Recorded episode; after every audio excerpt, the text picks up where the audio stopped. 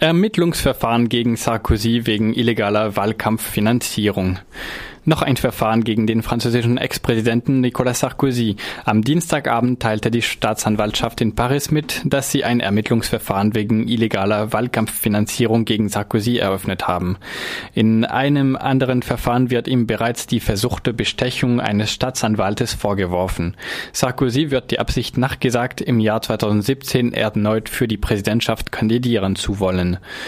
Die sich häufenden Ermittlungsverfahren dürften seine Chancen nicht verbessern. In Umfragen liegt derzeit ohnehin der ehemalige Premierminister Alain Juppé weit vor Sarkozy als Wunschkandidat. Assad will Hilfskonvois in belagerte Städte durchlassen, ein Waffenstillstand Stand bis Freitag sei aber nicht machbar. Der syrische Präsident Bashar al-Assad hat Hilfskonvois der EU UN in belagerte Städte erlaubt. Der Syrienbeauftragte der United Nations Staffan de Misture, der heute nach Damaskus kommt, kündigte einen Test der Zusage an. Von den sieben belagerten Städten, die die UNO versorgen will, werden vier von Regierungstruppen, zwei von syrischen Rebellen und eine von islamischen Staat belagert. Assad erklärte indessen die Umsetzung der in München vereinbarten vereinbaren Waffenruhe bis Freitag sei unmöglich. Derzeit rücken Assads Truppen in an verschiedenen Fronten mit russischer Luftunterstützung vor.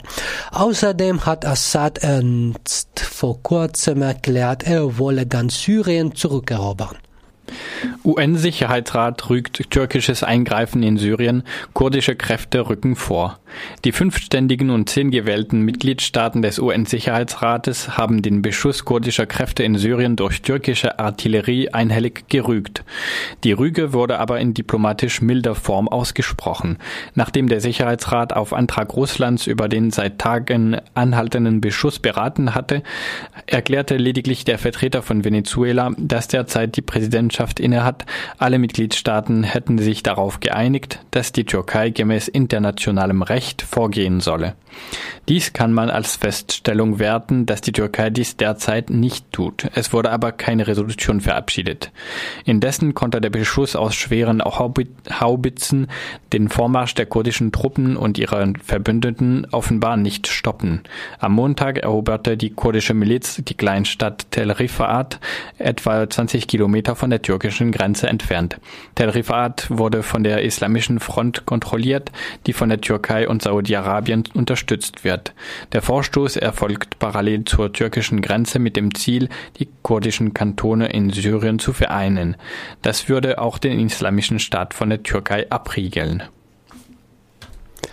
Kämpfe in kurdischen Stadt in der Türkei. Nach türkischen Medienberichten war in der türkisch-kurdischen Stadt Idil in der Nacht zu Mittwoch Kampfalarm zu hören. Zuvor hatte eine Ausgangssperre verhängt worden. Sicherheitskräfte wollen von kurdischen Jugendlichen errichtete Barrikaden und Gräben beseitigen. In der um mit Umland 70.000 Einwohner zählende Stadt in Südosten der Türkei herrscht seit Tagen Unruhe, nachdem bekannt wurde, dass alle Lehrerinnen und Lehrer zum Beginn des Schulsemesters vor einer Woche plötzlich per SMS zu einem Seminar nach Istanbul bestellt wurden.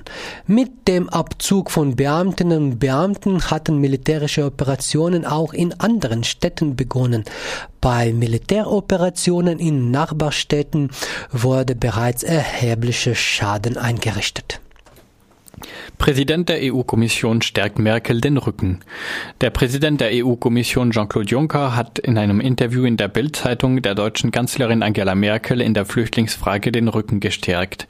Die Geschichte werde Merkel recht geben, meinte Juncker, und sie werde ihre Kritiker, Zitat, im Amt überdauern. Am Donnerstag wird auf einem EU-Gipfel in Brüssel über die Flüchtlingsfrage beraten und einen möglichen Austritt Großbritanniens, diesen sogenannten Brexit, beraten. Merkel fordert ein gemeinsames Vorgehen der europäischen Staaten bei der Aufnahme von Flüchtlingen. Die Zeichen stehen aber immer mehr auf Abschottung in der EU. Eagles of Death Metal wieder in Paris. Die Rockband Eagles of Death Metal ist gestern Abend wieder in Paris aufgetreten. Ein Konzert der Gruppe im Musikclub Bataclan in Paris war am 13. November von Attentätern des Islamischen Staates überfallen worden. Die Attentäter töteten 90 Menschen, darunter auch Mitarbeiter der Band. Für das gestrige Konzert waren alle Überlebende des Anschlages von der Band eingeladen worden. In ihrem ersten eigenen Song an diesen Abend hielt die Band plötzlich für einen Moment der Erinnerung an.